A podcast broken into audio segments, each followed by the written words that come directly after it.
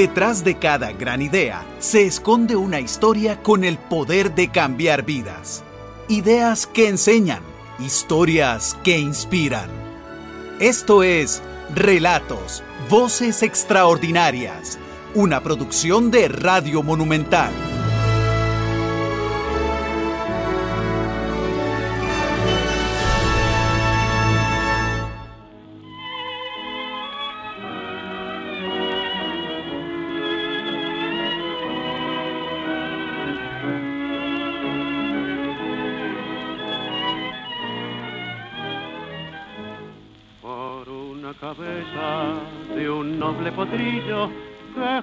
La raya afloja al llegar y que al regresar parece decir no olvides hermano vos sabés no hay que jugar Cuando yo tenía nueve años, eh, a mí en mi casa siempre se escuchaba mucha radio.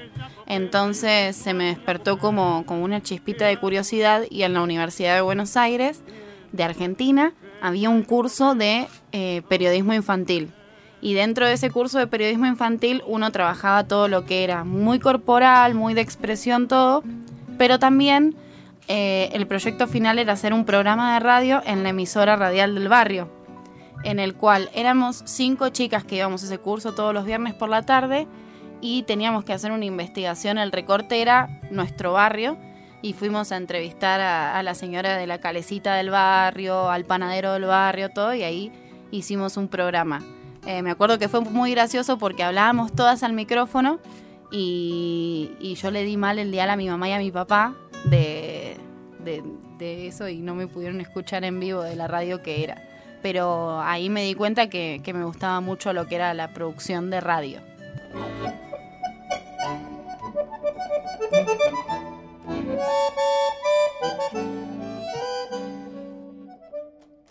Mi nombre es Cecilia, soy de Buenos Aires, Argentina, y soy maestra de kinder y productora de radio.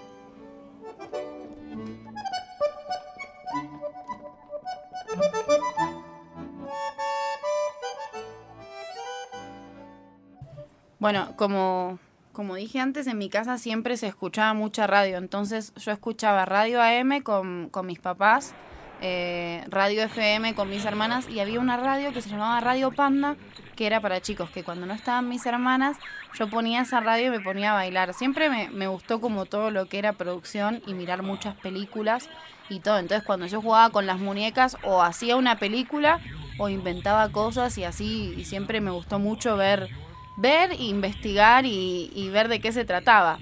Eh, digamos que más allá del curso de periodismo infantil que hice cuando tenía 9, 10 años, que después no se volvió a abrir, eh, en el colegio tuvimos distintas experiencias. Como yo iba a un colegio que se especializaba en bachiller en economía y gestión, uno tenía que ver la parte de comunicación eh, y distintas cosas. Entonces hubo un curso que estudiamos lo que era producción de radio y ahí tuvimos que tener como un acercamiento sin tener herramientas porque me acuerdo que estábamos grabando con un cassette y con un Walkman eh, y digamos cortábamos ahí y volvíamos a grabar y me acuerdo que lo retrasábamos porque nos reíamos y teníamos que hacer los comerciales y todo.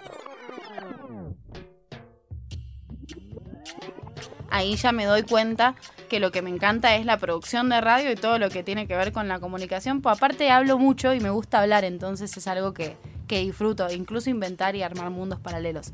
Eh, pero cuando estoy terminando el secundario, me agarra la laguna de no saber qué hacer y me agarra miedo a la Universidad de Buenos Aires.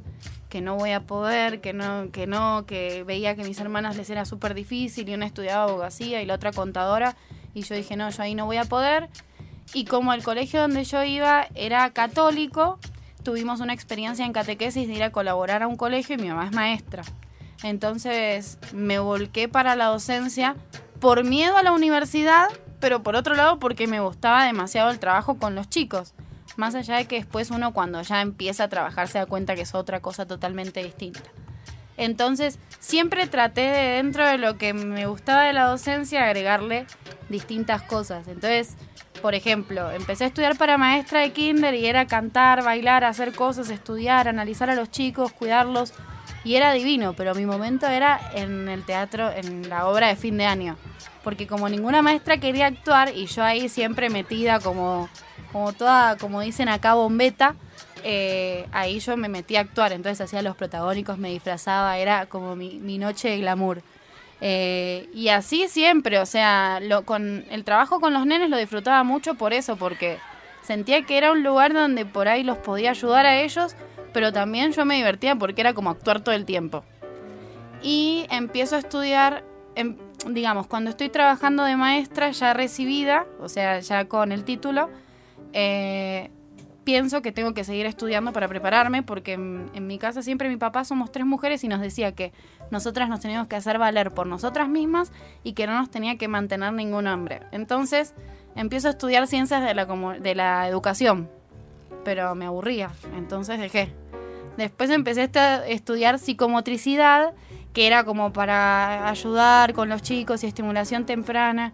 Y ahí también se me metió en la cabeza que no podía porque tenía como materias de, de, medicina, anatomía y todas materias que yo pensé que por la complejidad que tenían no iba a poder y resulta que estudié esas materias que yo sentía que no iba a poder hasta psicoterapia, o sea, unas materias bastante complejas y después dejé.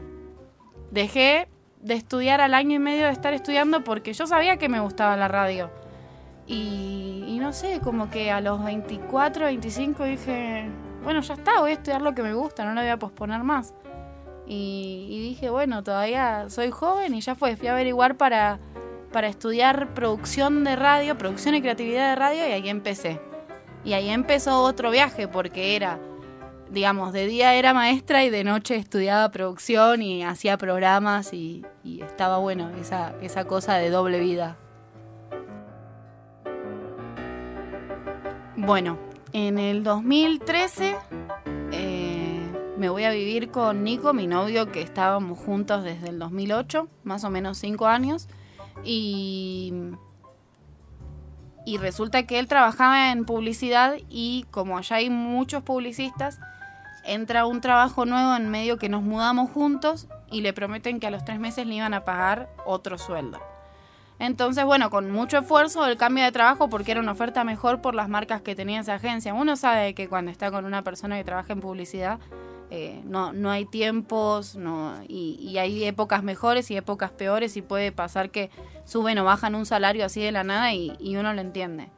Eh, y la verdad que ese año yo también estudiaba, seguía estudiando producción, entonces era, yo ya tenía un gasto, eh, más lo de que él, entonces medio que estábamos un poco ajustados. En esa agencia él pasó como un año y no, no le mejoraban las condiciones. Y un día le iba caminando y un amigo de él, Hernán, le dice, che, ¿por qué no nos vamos a otro país?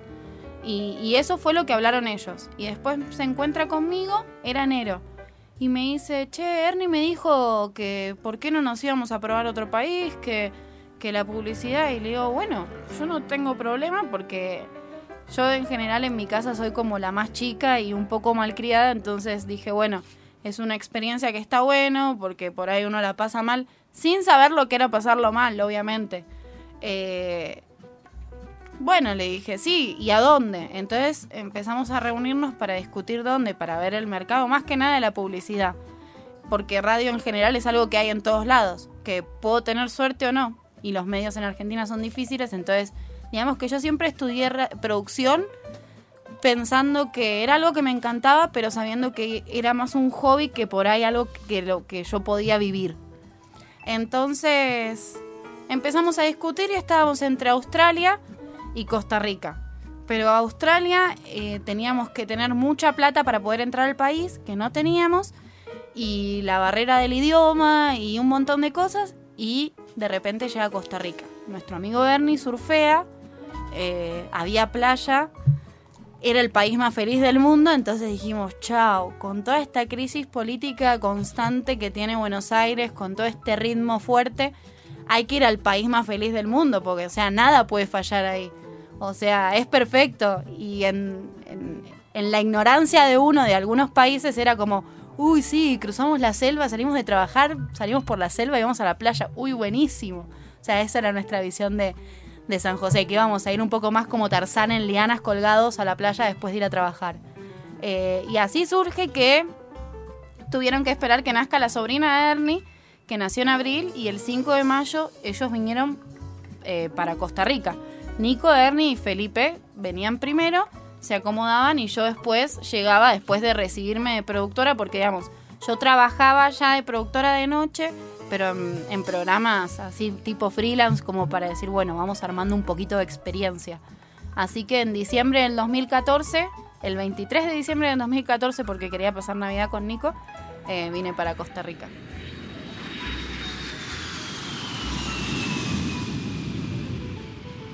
Nunca había vivido en el extranjero y no solo eso, o sea, mi, mi viaje al extranjero más largo fue a Brasil en micro 30 horas. O sea, yo me había movido a Brasil, a Uruguay, que son los países más comunes y limítrofes. Es como que un tico vaya a Nicaragua o a Panamá. O sea, yo más que eso no me había movido. Y por Argentina en algunos lugares, pero, pero nunca me había ido tan lejos y tanto tiempo porque soy muy pegada a mi familia. Cuando llego a Costa Rica, eh, bajo del avión, con un montón de emociones que ya traía de antes. Eran siete meses sin verlo a Nico y yo estaba contenta porque lo iba a ver y enojada porque soy súper celosa y él tenía amigas nuevas y, era como demasiadas cosas. Y, la verdad cuando me bajé del avión, salí y vi las montañas, wow, o sea, tengo un aeropuerto y tengo montañas. no puede ser posible esto. Y ahí llegó Nico, pero digamos que en principio no tuve tanto contacto con, con gente de acá porque al principio cuando llegamos vivía con Ernie, Nico y Felipe. O sea, tres hombres y yo. Fue yo sentía que vivía como entre en una serie surreal porque toda mi vida había tenido hermanas mujeres y éramos mayoría y de repente estaba viviendo con tres hombres en un país súper lejos de mi familia y digamos, cuando me doy cuenta que estoy viviendo con tres hombres en otro país lejos de mi familia, dije, ¿qué hago acá? Lo dije en otra expresión en realidad, pero más o menos para que se den una idea era eso. ¿Qué estoy haciendo? y, bueno, al principio no me movía mucho de, de, lo que era la casa porque la idea era como había terminado de trabajar del año escolar y todo, era como, bueno, llego y descanso un poco. No descansé, pasamos Navidad en la casa de unas amigas de ellos que yo no conocía a nadie, fue la Navidad más incómoda de mi vida. Después nos fuimos a Tamarindo para que yo conozca la playa, pero claro, Tamarindo en fin de año, o sea que mi primera impresión de la playa fue, la playa es hermosa pero está repleta de gente, hay latas de cerveza por todos lados y no para de salir gente de todos lados.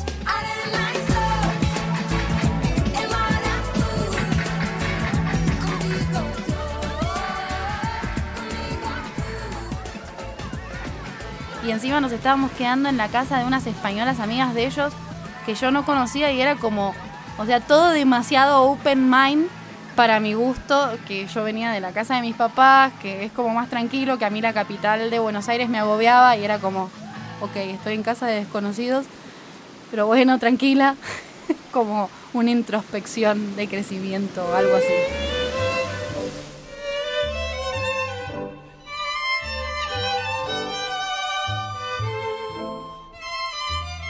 Ok, antes de venir yo ya estaba como investigando páginas de acá y tenía como un objetivo. A mí yo soy una persona que todo lo que es estereotipo me gusta y no, no me da vergüenza decirlo.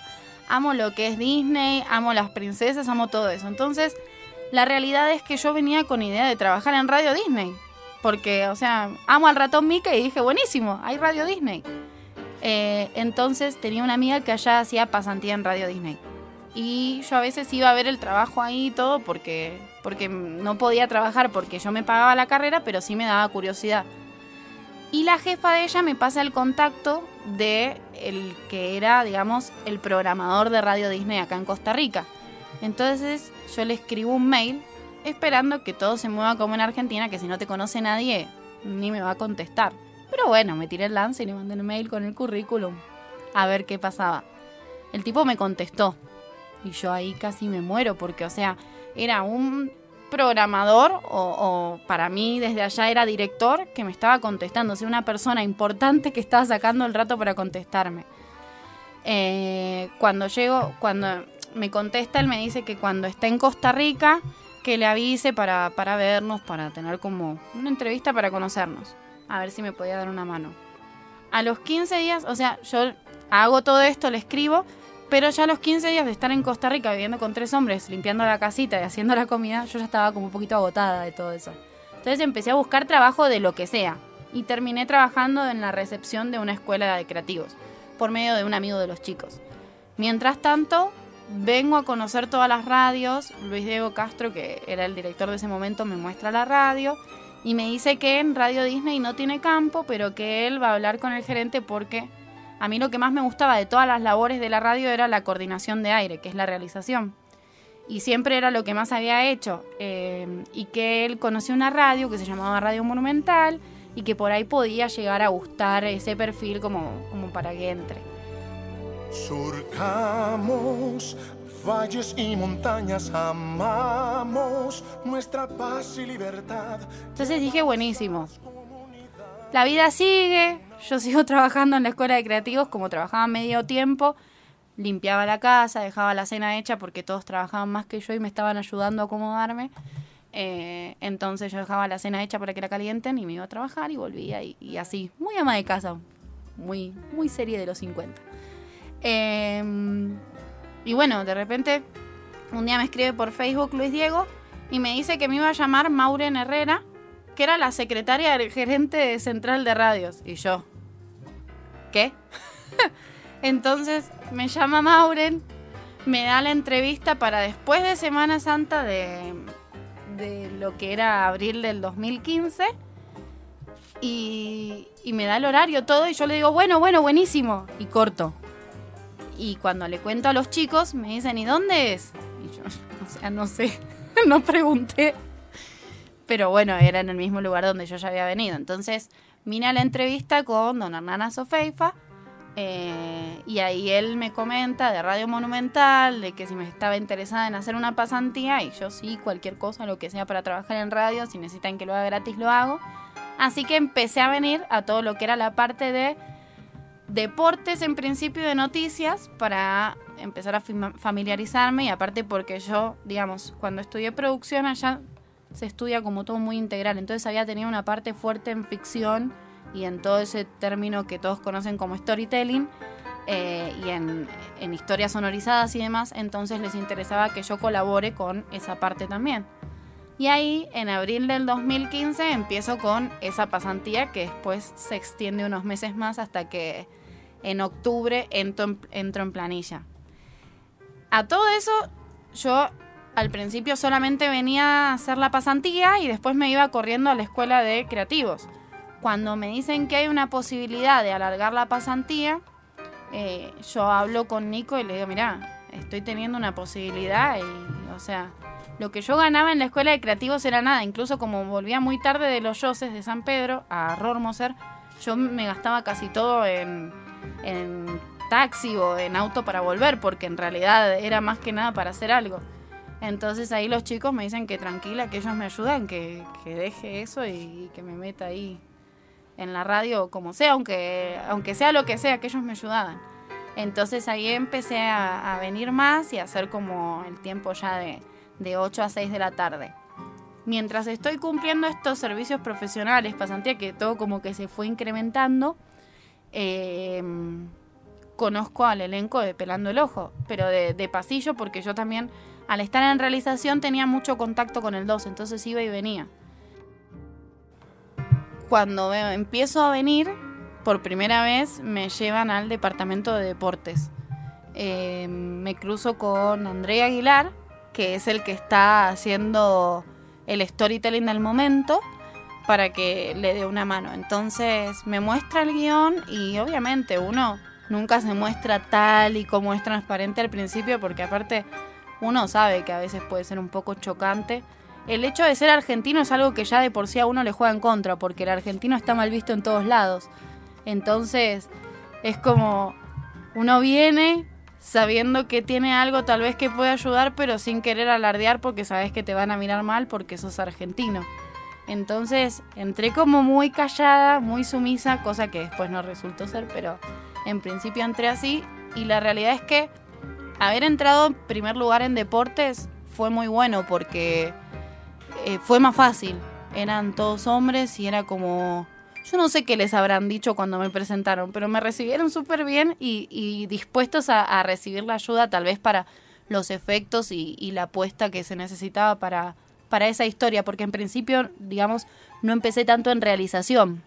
Después ya me, me dijeron que, baje a la cabina para ayudar a llamar por teléfono y para elegir la música, porque cuando yo entré, el programa de deportes, que era como el programa estrella, tenía una sola cortina musical que sonaba durante todo el programa y ahí la iban bajando o subiendo.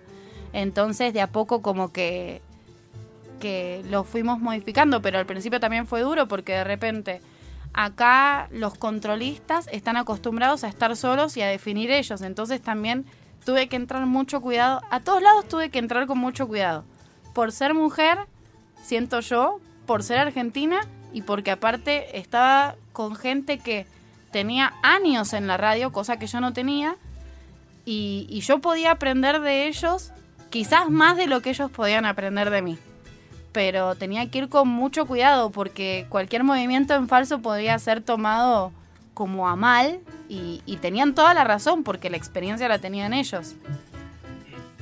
Eh, una de las primeras transmisiones que me tocó así como más largas, ya cuando, digamos, era un poquito como más parte del equipo de deportes, con, lo, con el controlista que estaba en ese momento, con algunos ya había como cierto vínculo, fue todo lo que era Copa Oro de ese momento. Pero Copa Oro tenía una particularidad. Eh, al igual que todas las copas no tienen ni momentos, ni horario concreto, ni nada, entonces requería de que uno venga de lunes a lunes en el horario que sea. Y más allá que tal vez a mí no me correspondía, digamos, no me correspondía entre comillas venir, yo venía igual para ayudar en todo lo que era el sonido, en, analizar cómo estaba el sonido de la competencia y en función de eso mejorarlo, ya sea para darle a la gente la impresión de que estaba en el estadio y demás. Pero aparte fue muy complicado porque yo nunca había trabajado con equipos de afuera y había equipos que ni siquiera conocía. Y había dos periodistas que estaban eh, en Estados Unidos cambiando el teléfono continuamente y me tenía que poner de acuerdo con Canal 2 para la imagen y demás y a veces la imagen se congelaba todo y esa fue una de las primeras transmisiones que, me acuerdo que estaba como muy nerviosa, muy alterada porque nada salga mal y lo que me dijo Miguel, eh, que era el controlista de ese momento, es usted cálmese. Esto acá en la puesta de aire se lleva con calma, con tranquilidad. Si usted se altera no sale nada mejor ni peor. Me dice, y peor tal vez porque me pone nervioso a mí. Entonces ahí como que ya uno se empezaba a empapar de los consejos porque claro, a mí que me encantaba que todo salga perfecto y todo, cuando dependes de tantos aparatos que dependen de tanto internet de afuera y demás con tanta distancia, era como... Y así que ahí fueron las primeras experiencias de, de histeria en cabina y de aprender el manejo de, de esa histeria en cabina. por un lado estaba deportes en todo lo que era transmisiones y todo lo que eran cosas que uno se podía preparar pero eran impredecibles porque uno no sabía si en el medio se te iba a cortar un micrófono ni nada. Y por otro estaba noticias, que parecía como más simple por la organización que llevaba, porque digamos, era un guion en el cual primero se saludaba a la gente, se leían los titulares y después ingresábamos en los temas y digamos, no había mayor complejidad que leer bien el audio y que salga al aire, o eso creía hasta ese momento, eh, versus los deportes que eran como más moviditos. Entonces, en noticias al principio todo parecía muy tranquilo, hasta que a veces los audios no estaban en Hardata o estaban mal nombrados. O, o también había errores humanos, porque por más de que seamos el cabinero y yo viendo el audio, a veces uno se enreda, entonces a veces no salía y uno se ponía nervioso porque claramente los periodistas hacían las notas y esperaban que sus notas salgan bien y cuando un audio no salía bien era como nos miraban un poco mal y era como medio intimidante. Pero ahí, digamos, En noticias era distinto porque también cuando entré trabajé con Randall Rivera, con el director de noticias, eh, una historia sobre la penca, que teníamos a dos sobrevivientes que se habían visto en el atentado de la penca. Todo esto yo lo trabajé sin saber nada, digamos. Yo me había empapado de los medios, pero claramente cuando uno llega a un país nuevo hay cosas de la historia que son muy de acá y no las sabe. Y a mí me encantaba, o sea, era perfecto. Yo estudié producción y estaba delante de un tipo que había sobrevivido a un atentado y que me lo estaba contando. Y había mil formas de contar eso de, manera creativa para la gente que como yo no sabía. Entonces, digamos que me parecía como que mis dudas eran aptas porque yo era el público que no conocía. Y siempre me gustó ese lugar como productora. O sea, yo soy el público. Como decir, ok, si yo no lo entiendo, entonces va a haber un público que no lo entiende. Porque uno después, en la medida que va trabajando, se da cuenta que tal vez los periodistas a veces están tan metidos en el tema que obvian partes que tal vez son claves para que la gente pueda entender. Entonces era, era divertido y desafiante estar ahí entre deportes y noticias porque los dos se complementaban. Pero de los dos requería mucha atención y estar preparado para cosas que uno no estaba preparado. Yo iba y venía de Canal 2 para concertar cosas porque, como les explicaba, cada vez que se hacía una historia, la terminábamos de editar, o sea, pedíamos a producción que nos ayude con algún estudio, lo editábamos y después yo iba con el 2 a mostrarles de qué iba o cómo era para que después ellos pongan la imagen, que eso dependía de ellos porque ya era producción de ellos y ahí como yo no sé, no me metía.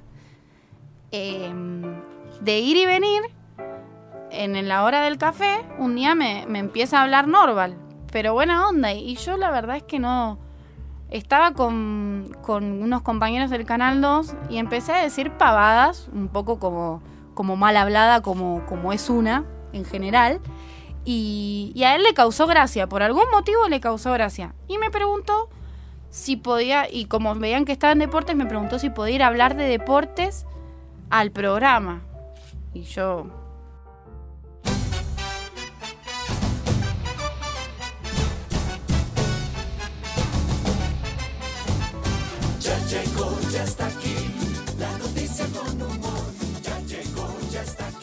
Sí, pero bueno, a ver, espérenme, porque como Don Hernán me había dado la oportunidad de estar acá, un poco le fui a preguntar a él si le molestaba. Y Don Hernán en ese momento me dijo, no, todas las puertas que se te abran acá, aprovechalas. Y yo, bueno, muchas gracias. Fui a hablar de deportes y... Y bueno, ahí empecé hablando de deportes y después Norman y Cristian me preguntaban qué era lo que hacía y les conté qué era lo que hacía. Y ahí Norman me, me propone si quiero estar en la parte de realización de Pelando el Ojo. Y dije, uy, buenísimo, porque tengo deportes, noticias, y a mí que siempre me gustó como, como la comedia y todo, sobre todo en programas que hacíamos allá, dije, buenísimo, porque con Pelando el Ojo me termino de divertir. Puedo jugar con la música, poner cosas como en tono de ironía y ahí en septiembre del 2015 empecé con Pelando el Ojo en la parte de, realización. Cuando empiezo a trabajar en Pelando el Ojo, el formato es distinto y ahí es donde más se ríen de mí porque obviamente ahí se nota la diferencia cultural. Qué barbaridad. ¿eh? Vieras qué susto me pegué. Usted llamó a la policía inmediatamente al 911. Sí, chiquillos, yo los acusé porque eso es un asco hacer eso ahí. Qué cerdos. Dígame, eh, mi querido Pedro. Son pequeñas expresiones que te hacen la diferencia y que yo de algunas no tenía ni idea, porque digamos, siempre trabajé entre ticos, pero viví con argentinos, por ende, hay terminologías que nunca me las apropié de acá. Entonces, causaba mucha gracia a la gente, y aparte la realidad es que yo a veces soy medio inocentonta, porque no me doy cuenta de ciertas cosas y yo como que sigo y, ahí voy. Cuando empiezo a hablar de Empelando el Ojo, que me llaman, que me dicen, ponerle un nombre. Y yo, ¿cómo poner un nombre? Me dice, sí, sos periodista deportiva y ponerle un nombre. Y yo, bueno, Macaya por Macaya Márquez, que es un comentarista allá. Y se me vino a la cabeza el nombre Lola, pero no sé por qué, por la hija de una amiga capaz. Entonces le digo, bueno, Lola Macaya. Y ahí empezó todo el tema de que empecé, hacían competir a Lola Macaya con Chanto, que es el periodista de deportes de Pelando el Ojo, eh, y así. Y era divertido, Pero digamos, Lola Macaya no era más que, que yo, la misma de siempre, pero con un micrófono adelante. Digamos, las mismas salidas que, que tenía con la gente fuera del micrófono eran adelante del micrófono. Pero aparte, cuando la gente, la gente muestra mucho cariño en pelando el ojo y se enoja con pelando el ojo y todo, y, está buenísimo. Pero empiezan a llamar a algunos hombres a decirme cosas lindas y yo me ponía muy nerviosa. Entonces, no sé, por ahí me decían algo lindo y yo, bueno, saludos a la familia. Y se morían de risa. Eh, después hubo otra anécdota que, que llamó un señor antes del juego de Costa Rica-Haití para eliminatorias y que tenía como un acento como, como acá imitan a los que son de limón.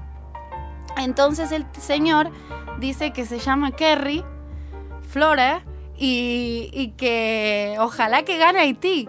Y todos empiezan a reír y yo, bueno, Kerry, ojalá que no, pero súper convencida, como defendiendo Costa Rica. Y me dicen, ¿y cómo se llamaba? Kerry. ¿Y cómo se llamaba? Kerry Flote, Kerry Flote, hasta que me di cuenta que estaba diciendo Kerry Flote y lo dije 20 veces y nunca me había dado cuenta. Y eso fue una de las cosas que me pasó porque ese chiste no existe en Argentina. ¿Dónde está Cascabelito? Mascarita pispireta, tan bonita y tan coqueta, con su risa de crisa. Bueno, en realidad, eh, obviamente las redes sociales a veces pueden ser muy malas y uno cuando, cuando no está acostumbrado a que aparece en algún lado así, menos que tampoco, digamos, cuando yo empiezo a trabajar en Pelando el Ojo, no tengo dimensión que lo ve la gente por Canal 2, no tengo dimensión de que lo escuchan. Entonces empiezo a dar las redes y había gente que ponía cosas como súper lindas, como bienvenida al país, qué sé yo, y otra gente que decía que por qué me tenían a mí, que había tanto tico con talento y me tenían a mí, y yo, ay no. Encima uno a veces tira para, para lo negativo. Eh, en general, mira, nosotros teníamos a Juan Gal 5, que era un caricaturista de, de Pelando el Ojo. Él hizo un retrato de cada uno. Eso por un lado era como, como súper lindo. De repente me empiezan a llegar solicitudes de amistad de gente que yo no conocía y ahí es donde uno empieza a, a tomar dimensión. Y por otro lado, sí, había gente que me empezó a seguir en Instagram. Hay una chica, una nena es, es una adolescente, Fer Barbosa, que me empezó a seguir por, por Instagram y me escribía y, y, resulta que yo ahora hablo con ella por el chat de Instagram porque veía pelando el ojo y le causaba gracia lo que yo hacía y desde ese lugar es como, como bueno, uno, o sea, aconsejar no va a aconsejar a nadie, pero es como, como es reconfortante que la gente te quiera. No sé, a mí me gusta. Pero, pero sí, en realidad a veces me pasaba que me reconocían la voz y yo era como, me ponía toda colorada y por ahí mis amigos me, me cargaban porque era, ay, la famosa, ¿no? Qué famosa. pero, pero la realidad es que sí, uno, uno se da cuenta que, que la gente está ahí. Aunque uno, empelando el ojo, es un, yo siento que es un juego. Somos todos jugando e inventando las historias y, y hablando de temas de actualidad, pero divertidos. Mis amigos, vamos a pintar otra por aquí, ¿verdad? Otra mancha. Y es que dice que no es solamente uno, llegan muchos, mis amigos. Sí, sí, sí. A vender el cuerpo. Oye, jovencitico, si yo soy jovencitico. Sí, muy, muy chiqui- este más chiquitico, ¿verdad? Más chiquitico Este de qué? chiquitico, este más Yo tenía dos prejuicios que romper. Era mujer y era argentina. O sea, lo de ser mujer no tiene nada de malo, pero en un rol en cabina puede ser una patada para muchos. Y lo de ser argentina, eh, me ha pasado que mucha gente al principio, incluso gente tica que me ha dicho, yo pensaba que los argentinos no valían la pena hasta que la conocí. Y o sea, es lindo que te digan eso, pero al mismo tiempo es como, uy, ok, vengo a un país donde la gente nota que la gente no vale la pena. Y es feo porque uno, digamos, al país de uno lo ama y espera lo mejor, aunque sabe que, que hay personajes famosos que no colaboran a la imagen del país. Y al principio no fue tan difícil hasta que empezaron las transmisiones. Que de todos modos había gente muy abierta.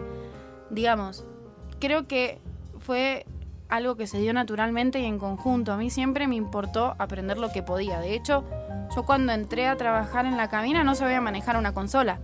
Y de a poco fui mirando y, me fueron enseñando, iba anotando y sacaba fotos y veía. Y, con el poquito que yo ya sabía, digamos, de producción, me iba arreglando y también veía cómo se manejaba el tema de, de, las conexiones, del live view, de todo lo que se usa en los estadios. La realidad es que la gente técnica eh, que van e instalan todos los equipos de allá, eh, Gabriel eh, Murillo, siempre súper atento. De hecho, me quedó pendiente que, que él me enseñe a tirar cables en el, en el estadio, porque es algo, a mí me parece que está bueno aprender de todo. Creo que, que cuando te gusta algo, mientras más sabes, el, digamos, para mí el productor es el que tapa baches. Y si yo tengo más herramientas, puedo tapar más baches y soy más útil. Entonces, digamos que, que me quedó pendiente aprender a hacer las transmisiones de, de ahí, pero de a poco uno se va empapando y la realidad es que la gente de, de técnica lo hizo fácil. Eh, a veces había que ordenar, porque claro, ellos tienen un vínculo con los cabineros de amor-odio, que se hablan bien, se hablan mal, se gritan. En la cabina es el momento, y en el momento te podés gritar. Lo importante es tener en claro que no te gritas con la intención de herir al otro, sino por el estrés del momento de, uy, se desconectó un micrófono y estaban narrando. Ok, y, y te gritas porque estás todo como alterado porque no se me puede apagar el micrófono, pero al mismo tiempo saber que no es personal. Entonces, hubo con mucha gente que se logró un excelente vínculo porque no era personal, pero hubo con otras que no, que era más difícil. Porque aparte, yo, digamos, si tenía que gritar o si tenía que llamar como desquiciada y decir, por favor hagan algo, lo hacía y eso acá choca, porque soy una mujer diciéndole algo a un hombre. Y eso siento que, que más allá de que se trabaje en un montón de campañas queriendo romper los esquemas y todo, está. Y ojo, en Argentina también está, pero tal vez por, por una cuestión de más gente hubo más apertura en otras cosas. No del todo, siempre hay más trabajo por hacer. Pero acá yo siento que les dolía más en el ego masculino que una como mujer diga algo que tenía que hacer un hombre. Entonces era como muy difícil tener que controlar mi temperamento para no caer mal porque soy mujer, porque soy en Argentina, para y todo, pero de a poquito y creo que, que bastante la gente que trabaja en cabina ha puesto su grano de arena para que nos entendamos. Y, y ahí, digamos, la fuimos remando. Esperando el ojo fue más fácil y en noticias tenía sus momentos, pero en general se podía trabajar bien. No, noticias, en noticias fue, no fue tanto el escándalo porque, digamos, era un rol más de llamar por teléfono a los móviles, todo. Después ya se complicó un poco porque tenía que llamar a más gente y por ahí la gente esa, yo, es gente que yo llamo por teléfono y la conozco de voz, pero no la conozco personalmente. Entonces era como, bueno, hola, ¿qué tal? Pero bueno, creo que también estar en cabina y llamar por teléfono a distintas personas eh, te hacen ser un poco más caradora sin que te importe. De hecho, algo muy gracioso, a veces yo llamaba a diputados en pelando el ojo y era como el speech es, hola, buenas tardes, lo llamo de parte de la producción de Pelando el Ojo, nos podría... Y por ahí los diputados me decían, hola, boluda. Y yo, hola. Era como, bueno, ¿nos puede regalar unos minutitos? bueno, sí, pero uno no, no dimensiona esas cosas. Si es cariño que siento, yo no sé si será una pasión. Solo sé que al no verte una pena va rondando por mi corazón. Tomar riesgos vale la pena, aunque uno no sepa qué se va a encontrar o tal vez no lo pase tan bien como estando cerca de la familia, porque hay momentos muy difíciles, también hay momentos muy gratificantes, porque no hay nada más lindo la sensación, que la sensación de saber que lo logré sola. Eh, y está bueno que la familia ayude, pero también la sensación de haberlo logrado sola está buenísima. Y cuando uno va a un país donde no conoce, eh, tiene muchas expectativas y no se da cuenta que en realidad esas expectativas son mutuas y que la otra gente también te pone a prueba. Eh, hay algo que nunca voy a aprender y es a desconfiar de la gente o a pensar mal.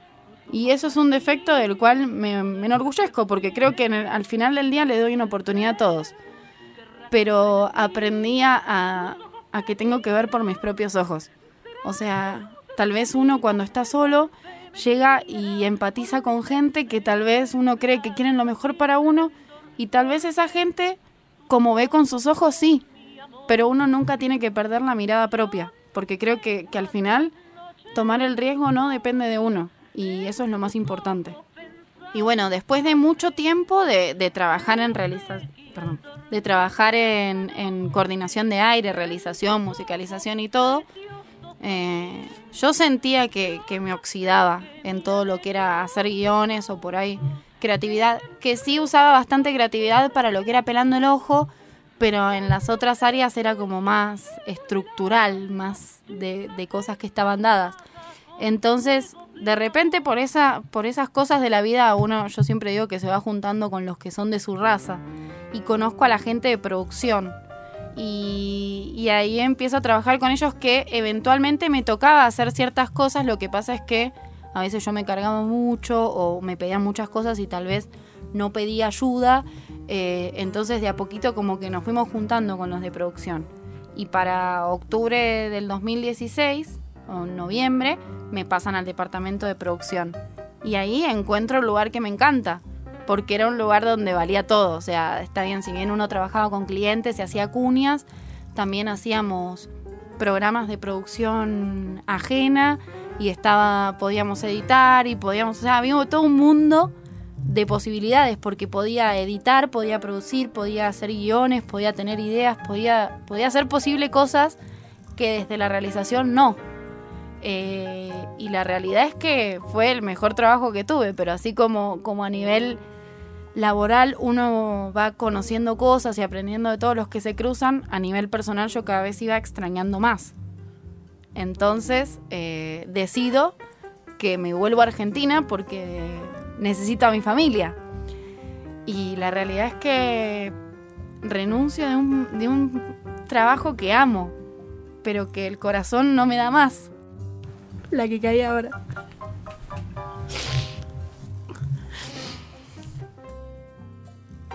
Eh, decido volverme. Y ya les digo, decido volverme de un lugar que amo, de gente que me hace sentir bien, que siento que me ayudaron a crecer como ser humano, pero que ya necesito que esta nueva yo eh, ayude a su familia, digamos. Que esta nueva versión, tal vez un poco mejorada, tal vez un poco con defectos más acentuados que antes, eh, vuelva a casa.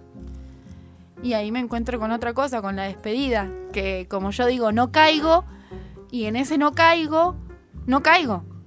Y yo sigo acá, entonces me encuentro con que soy argentina, pero dejo una parte de mi corazón en Costa Rica.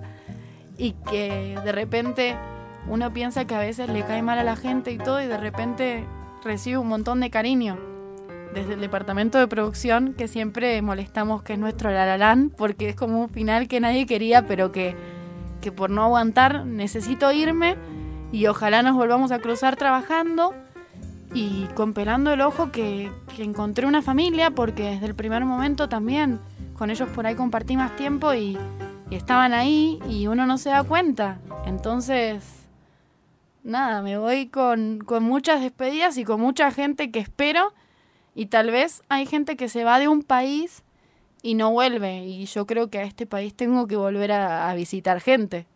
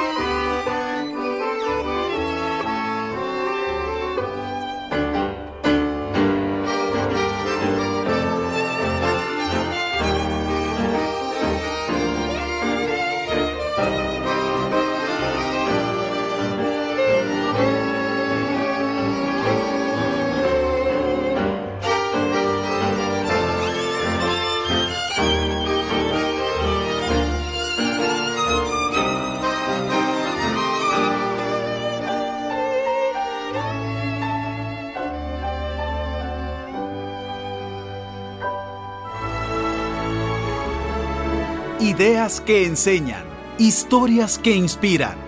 Esto fue Relatos, Voces Extraordinarias. Sábados, 2 de la tarde. Una producción de Radio Monumental. El próximo sábado,